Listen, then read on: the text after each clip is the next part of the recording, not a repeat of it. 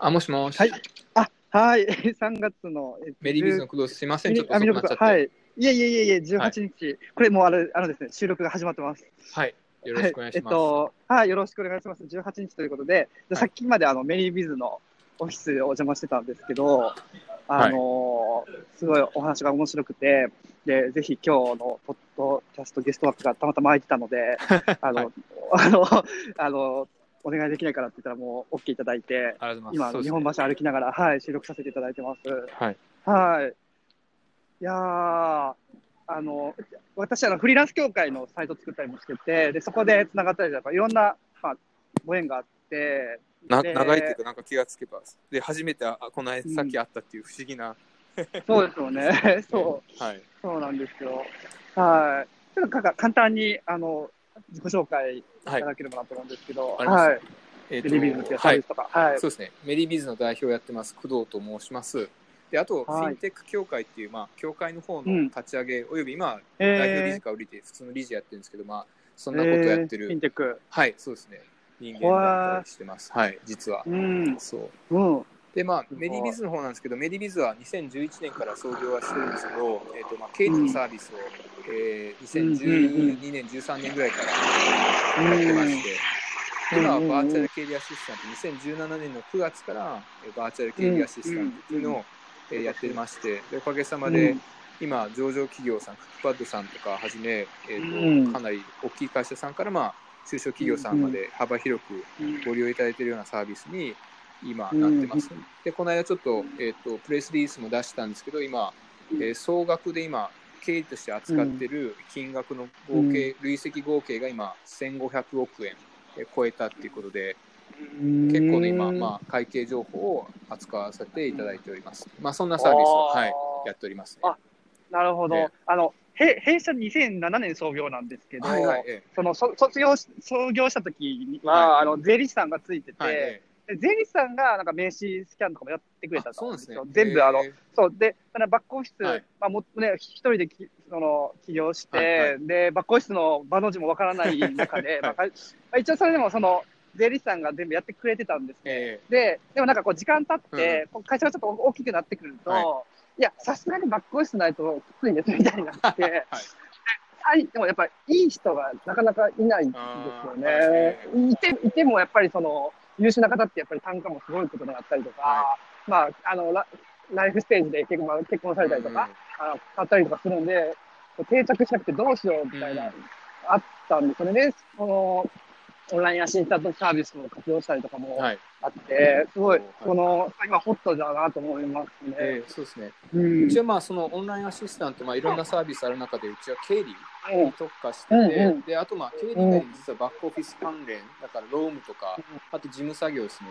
あの不動産の会社さんだったらその物件の登録とかも実はお手伝いさせてもらったりするケースもあるんですけどあの、まあ、特徴としてはあのオンラインアシスタントの中ではバーチャルアシスタントの中ではあのオペレーションをそのまま我々の方で再現できるっていうところと、うん。経理に今、えー、とと長けてる人間がですね人材が、うん。えー今全部で750名いるっていうところがうん。結構特徴かなっていうところですね。うーん。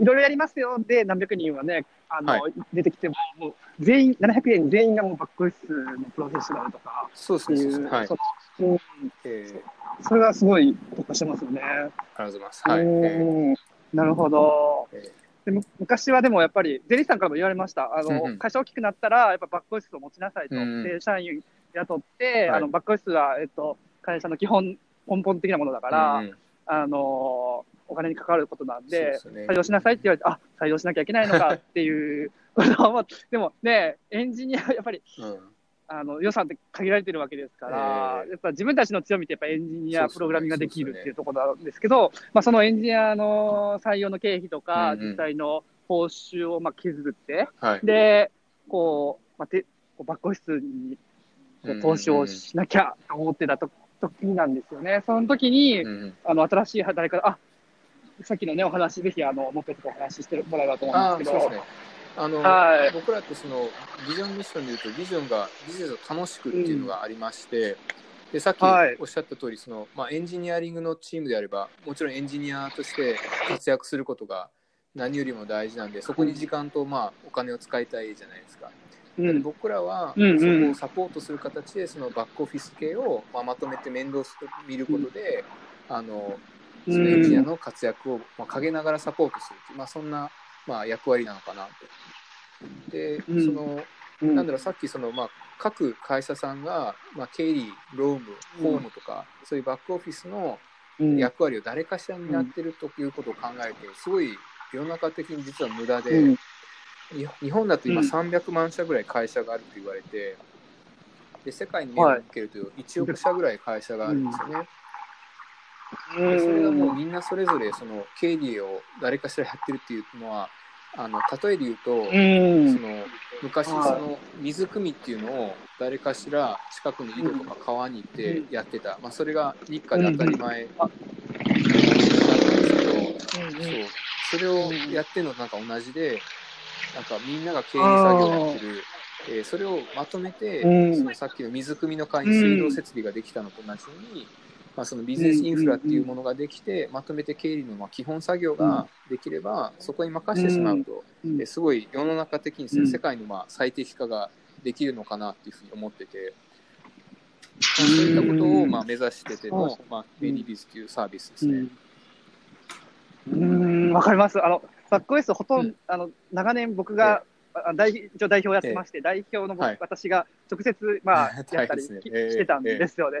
あの、まあ、まあ、人と会って営業して、うんもの、でプログラミングして、もの作って、で、それだけでももういろんなプレッシャーがある中、ああ、この請求書の、なんか、前数とかも間違ったらどうしようとか、あ,、の、みなんか領収して、全部見積もりして、あの、捺印して送ってとか、やっぱりすごい計算、あの、注意力散漫になね、そこまで全部注意払えないっていうかね、うん。もうプログラミングってそっちのプロジェクトにもちろん神経使いますし、なかなか全部やると、そね、本当疲れちゃうと思うんで、うん。やっぱそこはやっぱ持ちや持ちやじゃないけど、ずっとね、やっぱ経理分かってる人に、やっぱそのチェックすべきところをね、うんちゃんと見てもらったりとかすると、やっぱ安心だし、うん。そういうとこもね、任せられるメリットがあるかなと思いますよね。そうですよね。はい。でもまあ、日本の召集官って固定概念としては、今もうやっぱりさあのバックスをもう採用するのが当たり前というか、今まではそうだったので、結構新しい考え方を、まあ、不況じゃないですけど、はい。文化作りをからやっていくような、新しいビジネスモデルいうそうですね。ことですね。最近なんかまあちょっと追い風としてはまあ働き方改革もありますし、うんうん。そのそもそも今、はい。えっと人を雇うのが特にその都心部においてはなかなかね、あの求人を出してもうん。そうそうそう。なかなかいい人が見つからないとか、うん最近に至っては派遣会社さんにその、ね、バックオフィスは経理の人をお願いしても、なかなか人を連れてきても1ヶ月後だし、連れてきても全然経理の経験がない人しか今連れてこれなかったりっていうはいちょっと。今そんな状況だったりするのを考えると、まあ、うん。今ちょうどそういうのが我々のようなサービスが今求められつつあるのかなといった感じはしますね。うーん、そうですね。働き方改革法案で残業してはいけませんってなったときに、ね。はい。じゃあ、あの、今、む昔はこう、きあそうですね。時間を節約するときに、うん。本業じゃなくて、そういうバックオフィス的なところをうまくアウトソースすることで、まあ、法令法令遵守する。はい。えねー。そうですね。う。ーん。経理ってどうしてもやっぱ決算期とか月末とかってどうしても残業がうん。やらざるを得ないというか、そこに結構仕事が寄ってくるっていうか、そこがピークだったりするんで、うん。残業を削るってうん。なかなかどうやっても工夫してもですね、うん。難しかったりする部分もあるんうで、ん。まあそうですね、そういうところをうん。外注すれば、まあ社員さん、うんまあ正社員の残業がはい問題なんで、まあそこは、えーだいうん。うぶん。コントロールできるのかなっていう、うん。そういう良さもあるのかなとう思います。んうんうん。へえ、面白いですね。今後もその、はいこの事業で、こう、伸ばしていく。はいあの、今のアシスタントさん700名は、あの、東京以外も、結構地方、オンラインの地方の方も割合的に。そうですね、今結構全国どころか、今海外も何人かいいたりするんおで、あのへー結果的にワールドワイドっていうか、はい、うん形にはなってうます。はいーん。えーうんうんうんうん。なるほど。今後どういう方を採用していきたいか。そうですね、やっぱりその経理のご経験とか、まあこういったあのご自宅で、うんあの経理のいろんな会社さんの経理のお仕事をしたいっていう方で、働きたい方であれば、ぜひぜひ、はい、一緒にやらせてもらえればと思います。